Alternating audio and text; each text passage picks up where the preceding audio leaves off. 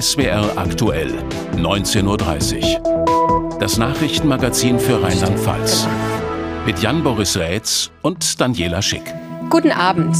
Nach dem Erdbeben in der Türkei und in Syrien ist die Zahl der Opfer auf mehr als 25.000 gestiegen.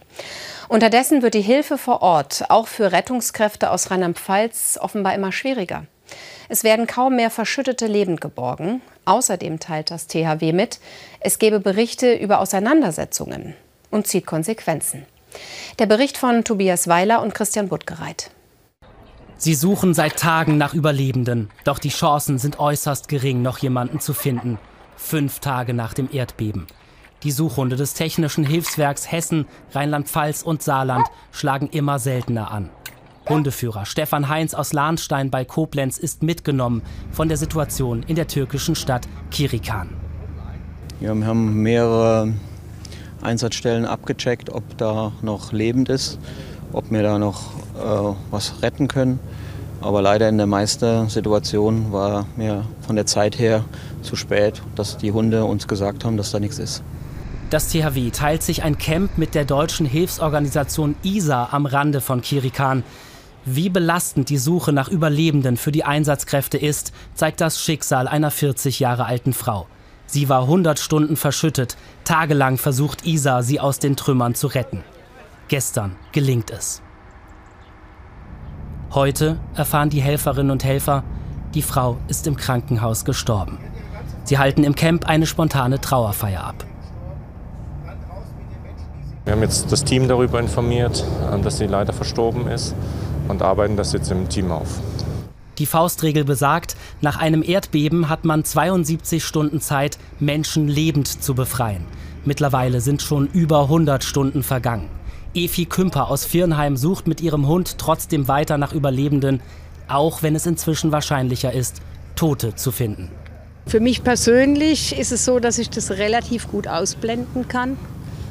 Dieses, äh, dies, die toten Menschen, die sind da. Das weiß man aber vorher, dass sie da sind. Und ich denke, man muss sich vorher damit auch auseinandersetzen, dass das passiert, dass man dem, mit dem konfrontiert wird und deswegen komme ich ganz gut damit klar. Vorerst bleiben die Helferinnen und Helfer im Camp, wie unser Reporter vor Ort berichtet. Es war ein sehr bewegender Tag hier für die Helfer des THW und von ISA Germany hier in Kirikhan. Es gab unten im Ort offenbar Unruhen. Da ging es möglicherweise um die Verteilung von Lebensmitteln. So ganz genau weiß man das noch nicht. Aber es sollen dabei auch Schüsse gefallen sein. Äh, die Hilfsorganisationen haben sich daraufhin entschieden, ihre Arbeit zumindest vorerst einzustellen und sich in ihr Camp zurückzuziehen. Das liegt hier auf einem Berg, das gilt als sicher und alle Helferinnen und Helfer sind wohlauf. Sie hoffen, dass sie bald ihre wichtige Arbeit fortsetzen können. Wer leitet künftig die Geschicke der Landeshauptstadt Mainz? Morgen sind Mainzer Bürgerinnen und Bürger dazu aufgerufen, ihre Stimme abzugeben an eine oder einen der sieben Kandidierenden. 47.000 Menschen haben das schon per Briefwahl getan. Auf das künftige Stadtoberhaupt kommen dann große Herausforderungen zu. Er oder sie muss das, was im Wahlkampf versprochen wurde, auch umsetzen. Sebastian Grom mit einem Ausblick. So unterschiedlich die Kandidatinnen und Kandidaten auch sind, so ähnlich sind sich ihre Wahlplakate. Alle präsentieren sich leger, lächelnd und im Porträtmodus. Aber nicht nur die Wahlplakate ähneln sich, sondern auch viele Themen, mit denen die OB-Anwärter bis jetzt punkten wollen und mit denen sie auch häufig konfrontiert worden sind bei Diskussionsrunden. Ein großes Thema der Wohnraum in Mainz. Hier müsse ein neues Stadtoberhaupt ganz dringend handeln, findet der DGB, denn eine bezahlbare Wohnung zu finden sei schwierig bis aussichtslos. Die Stadt werde zudem weiter wachsen, was die Situation verschärfe. Es darf nicht sein, dass beispielsweise eine Pflegekraft oder eine Erzieherin ähm, aus dieser Stadt verdrängt werden, weil bezahlbares Wohnen nicht mehr möglich sind. Das sind die Leute, die diese Stadt am Laufen halten. Und das wäre eine, ähm, sehr, eine Bankrotterklärung eigentlich für die Stadt, wenn es ihr nicht gelingen würde, bezahlbaren Wohnraum zu schaffen. Mit dem Bau neuer Wohnungen spielt auch das zweite große Wahlkampfthema eine Rolle, der Klimaschutz. Vor wenigen Jahren sahen Neubauten oft so aus, nur wenige Bäume, dafür aber viel Beton. Heute muss vielerorts schon grüner gebaut werden, mit unversiegelten Flächen oder begrünten Dächern. Es müsse bei Neubauten aber viel mehr kommen, so der Fachmann. Zusätzlich zu der Begrünung müssten erneuerbare Energien implementiert werden. Man müsste die Gebäude über den gesamten Lebenszyklus klimaneutral stellen. Das heißt, dass auch der Bau und die Betriebsphase und später auch der Abbruch mit betrachtet werden, um am Ende die Ziele der Stadt Mainz bis 2035 klimaneutral zu werden, zu erreichen. Viel diskutiert wurde auch die Mobilität in Mainz. Mit Tempo 30 wollte die Stadt etwas fürs Klima tun, aber sie auch für Fahrradfahrer freundlicher machen. Doch Autos bestimmen nach wie vor das Stadtbild. Generell muss die gesamte Infrastruktur neu und anders gestaltet werden. Das heißt, wir brauchen eine Veränderung in der Flächenverteilung und wir brauchen attraktive Mikromobilität. Das bedeutet letztendlich, dass ein Radwegenetz über die gesamte Stadt geschaffen werden muss, um sicher und attraktiv auch zum Beispiel auf das Fahrrad umsteigen zu können. Es sind große Herausforderungen. Wem trauen die Menschen am ehesten zu, diese zu bewältigen? Die Antwort gibt es vielleicht schon morgen oder bei einer Stichwahl in drei Wochen.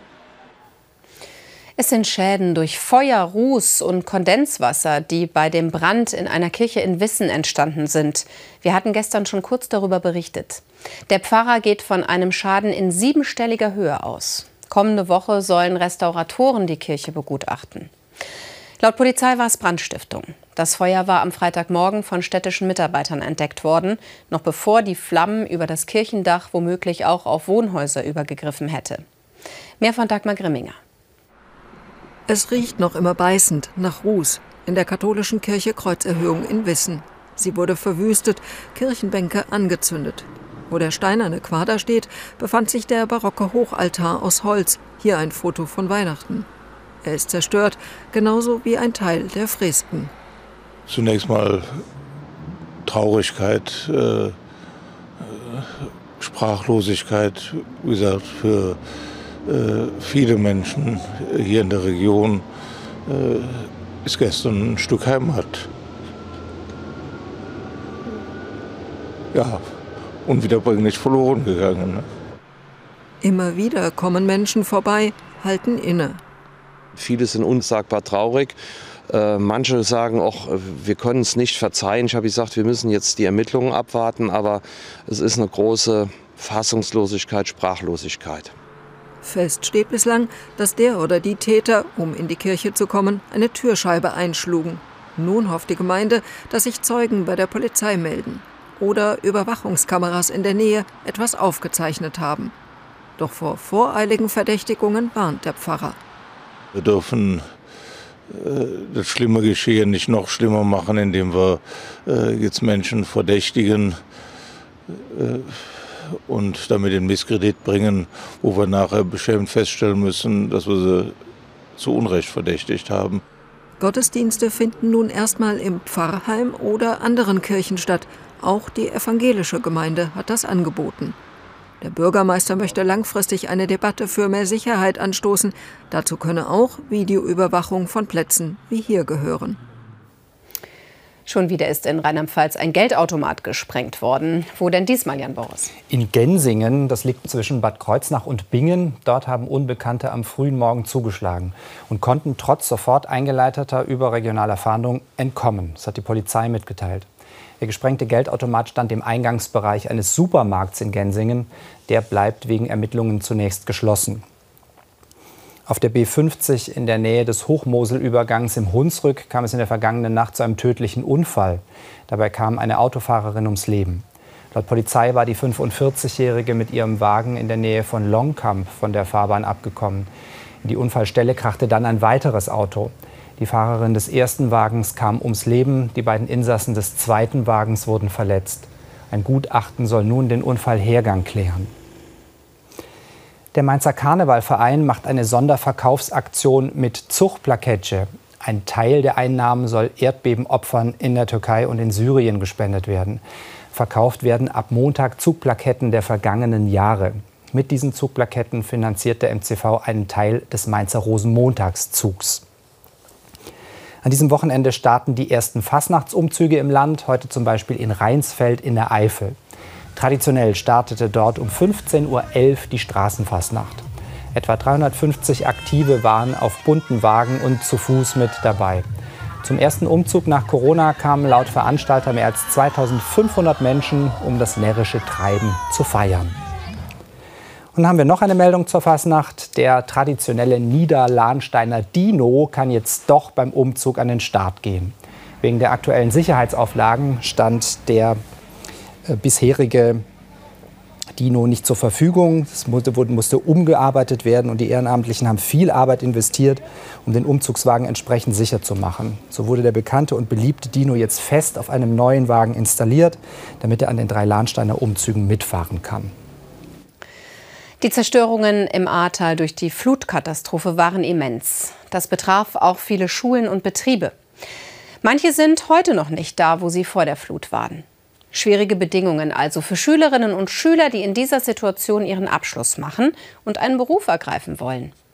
Aber es herrscht Aufbruchsstimmung. Eva Althaus und Stefanie Naab haben sich auf dem Ausbildungsmarkt und in Betrieben umgeschaut. Es läuft wieder in der Lackfabrik Jansen, eineinhalb Jahre nach der Flut.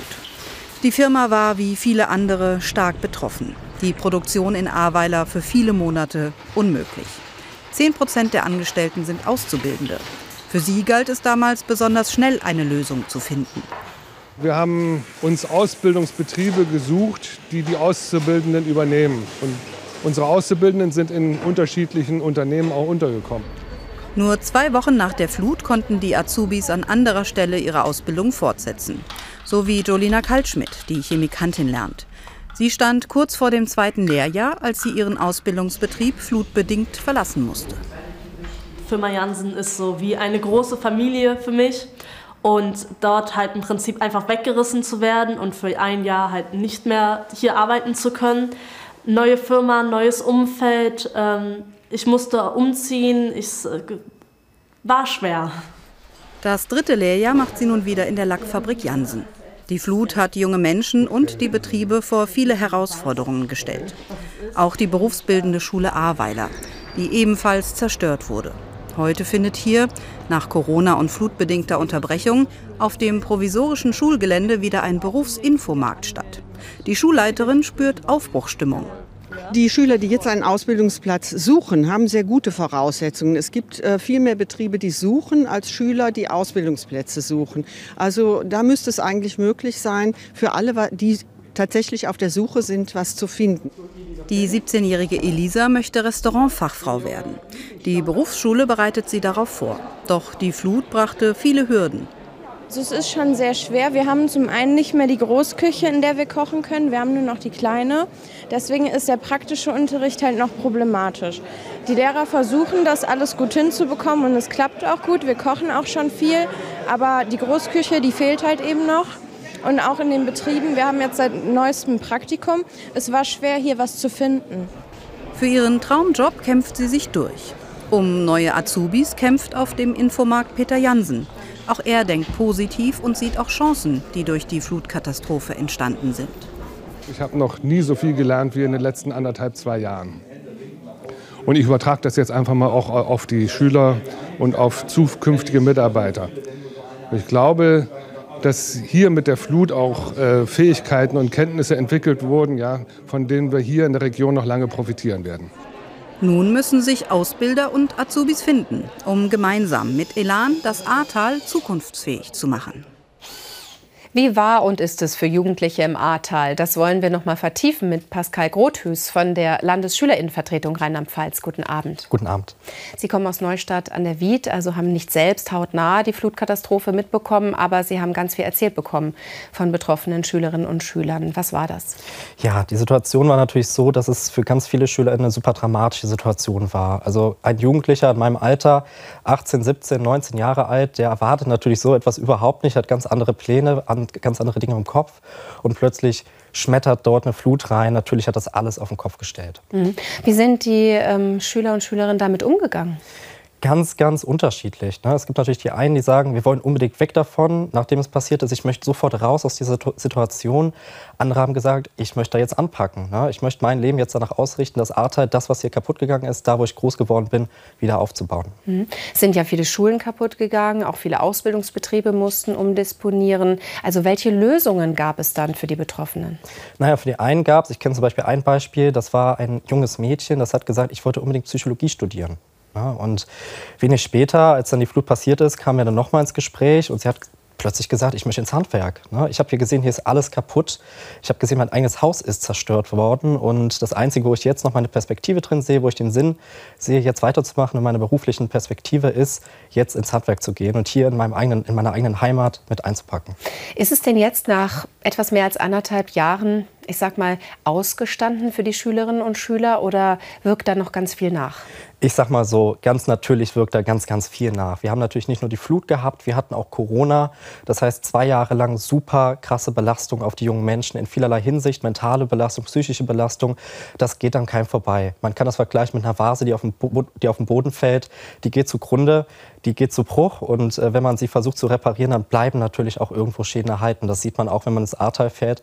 Da sind auch immer noch Risse in den Wohnungen. Gleichermaßen sieht es mit den Jugendlichen und Kindern aus. Mhm. Was brauchen denn die Kinder und Jugendlichen jetzt besonders noch?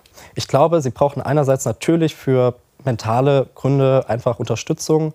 Es braucht aber auch in beruflicher Hinsicht. In, in der BBS Ahrweiler haben wir gesehen im Film, da wird äh, jetzt mit Berufsfindungsangeboten unterstützt und das muss es an den anderen Schulen am A-Gymnasium und so weiter auch geben. Wir brauchen einfach ganz, ganz viel Unterstützung auch in den weiteren Jahren, dass die SchülerInnen, die jetzt gerade groß werden und gerade in die Zukunft blicken, auch noch mal eine Perspektive bekommen. Danke für Ihre Einschätzung, Pascal Grothus. Sehr gerne.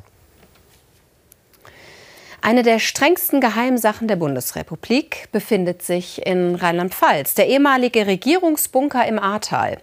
Von ihm wussten nur Insider. Auch der Geheimdienstchef der DDR, Markus Wolf, war darüber informiert. In diesem Jahr wäre er 100 Jahre alt geworden. Und zu diesem Anlass hat die Gedenkstätte Sonderführungen organisiert, und zwar auch in bislang verschlossene Teile des Bunkers. Marion Mühlenkamp war für uns dabei. Tief im Bergstollen war der streng geheime Regierungsbunker der Bundesregierung. So geheim, dass kaum jemand etwas davon wissen durfte. Einer, der trotzdem Bescheid wusste, war der damalige DDR-Geheimdienstchef Markus Wolf. Er hat es geschafft, seine Spione in die Regierungsstellen der Bonner Republik einzuschleusen und konnte an alle Informationen über den Bunkerbau gelangen, wird bei der Führung erklärt. Ja, es war ein offenes Geheimnis kann sowas auch nicht lange geheim halten, weil es einfach viel zu groß war, auch im bebauten äh, Gebiet, also mit Wohnhäusern drumherum. Und äh, das war natürlich für die Auslandsspionage ein dankbares Ziel. Jörg Diester begleitet die Gruppe durch die Bunkergänge.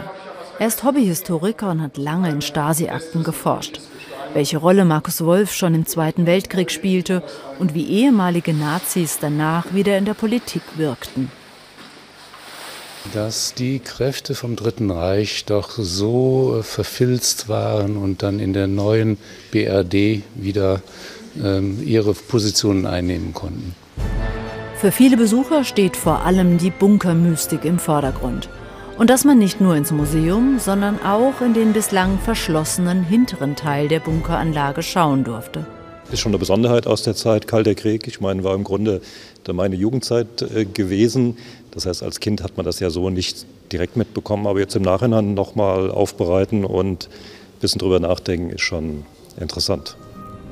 Markus Wolf war Herr über die Auslandsspione der DDR. Dort wusste man ganz genau, was in den 60er Jahren beim Bunkerbau vor sich ging. Auch, dass der Tunnel im Ahrtal zum Atombunker für gut 3000 Menschen ausgebaut wurde. Politik und Militär wollten sich hier im Falle eines Dritten Weltkriegs verschanzen. Er ist ein Indikator der Bunker. Wenn er belegt wird, dann ist das ein Signal, äh, dass es irgendwelche Vorbereitungen gibt, äh, die auf einen militärischen Konflikt hinweisen. Also man musste äh, den Bunker überwachen. Der Regierungsbunker in Ahrweiler war eines der wichtigsten Spionageziele. Und in den leeren Gängen des Regierungsbunkers ist ein Stück Kalter Krieg übrig geblieben.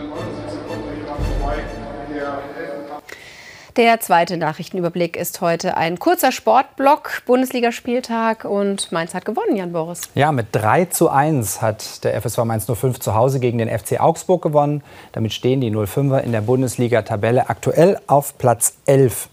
Trainer Svensson zeigte sich nach dem Spiel zufrieden und betonte, dass wir, dass wir sehr aktiv waren und, und das war uns wichtig. Ähm nach dem 2-0 kriegen wir dann einen Anschlusstreffer. Ähm, und auch selbst damit sind wir eigentlich ganz gut umgegangen. Ähm, haben stabil gewirkt, haben aus dem Spiel heraus sehr wenig zugelassen, haben wir die Standards gehabt gegen uns. Da waren auch einige, ähm, aber, aber aus dem Spiel heraus gut verteidigt.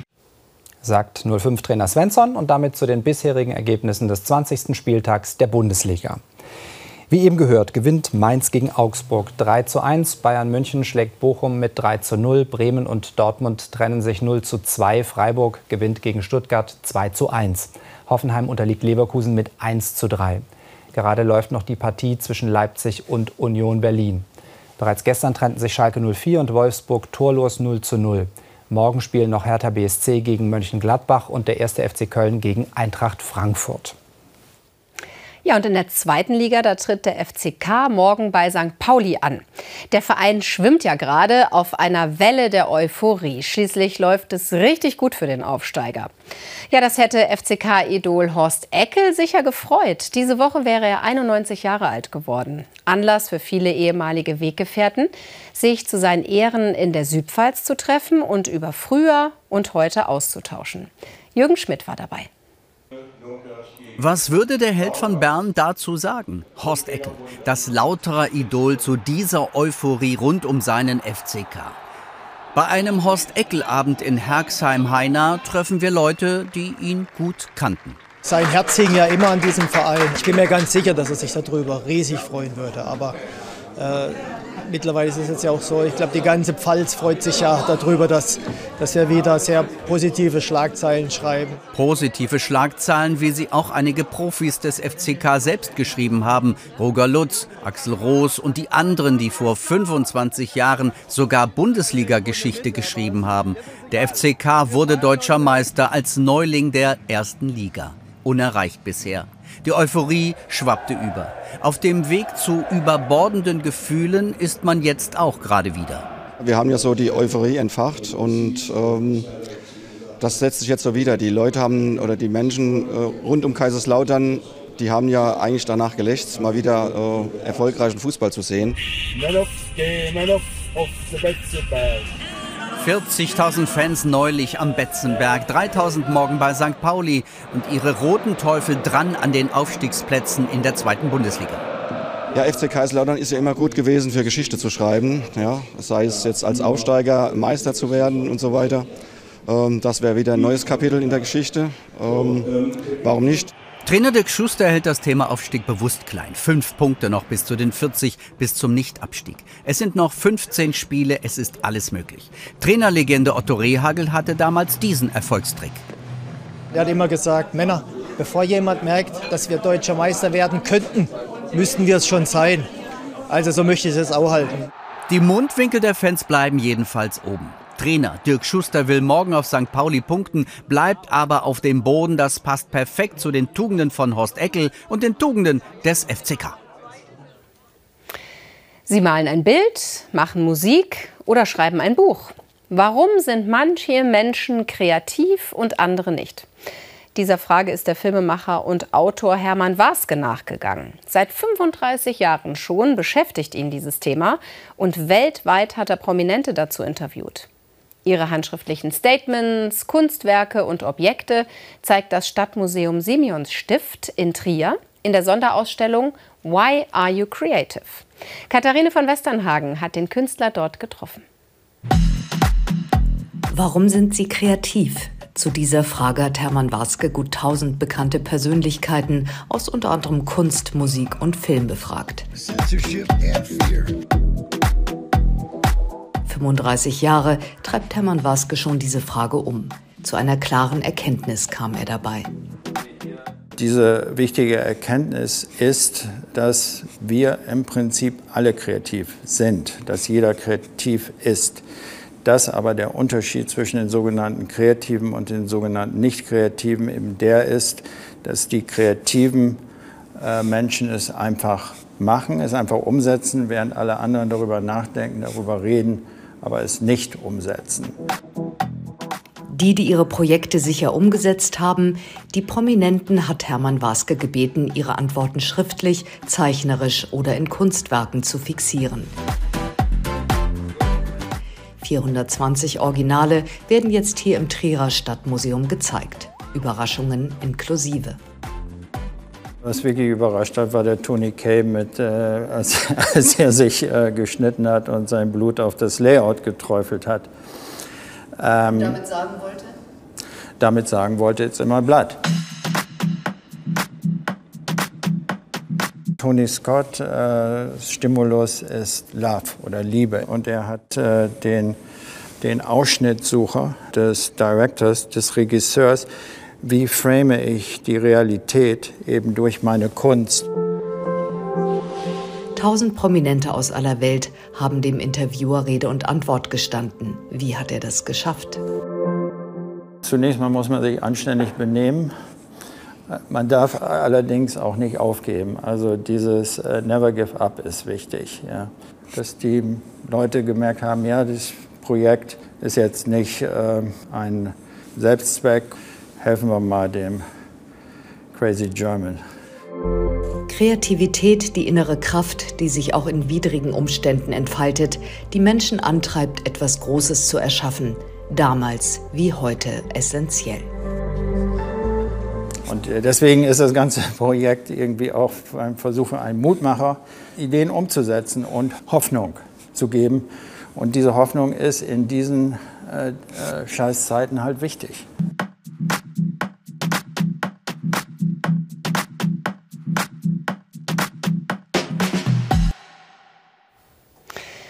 Und uns hier bleibt noch der Blick aufs Wetter an diesem Samstag. Bei Weibahn in der Eifel sah es heute Morgen fast so aus, als hinge der Himmel bis auf den Boden. Bei feuchtkalten Temperaturen knapp über 0 Grad mochte sich wohl niemand draußen bewegen. Nur die Windräder waren unermüdlich. Ja, und die Aussichten fürs Sonntagswetter, die hat jetzt gleich im Anschluss Claudia Kleinert, dann die Tagesschau und um 20.15 Uhr der Leberkäse-Junkie. Nachrichten jederzeit, die gibt es unter anderem über die SW Aktuell App und hier aus unserem Nachrichtenstudio wieder um Viertel vor zehn. Dann mit dir. Ja, dann mit mir. Schönen Abend, danke für Ihr Interesse. Tschüss.